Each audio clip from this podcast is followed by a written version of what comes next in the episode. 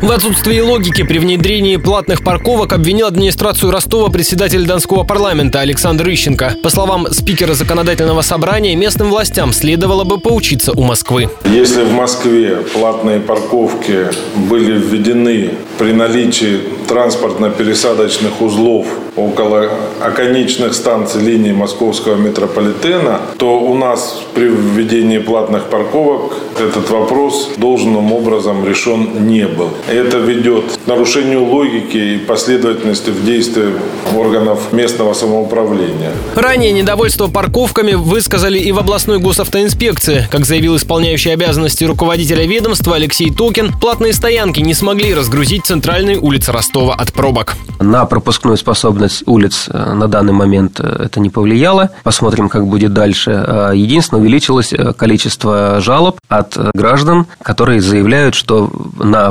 внутридомовых территориях, соответственно, граждане уходят с платных парковок и начинают парковаться во дворах. Сейчас в Ростове под платный паркинг размечено около трех тысяч машиномест. В планах компании-оператора увеличить их количество вдвое.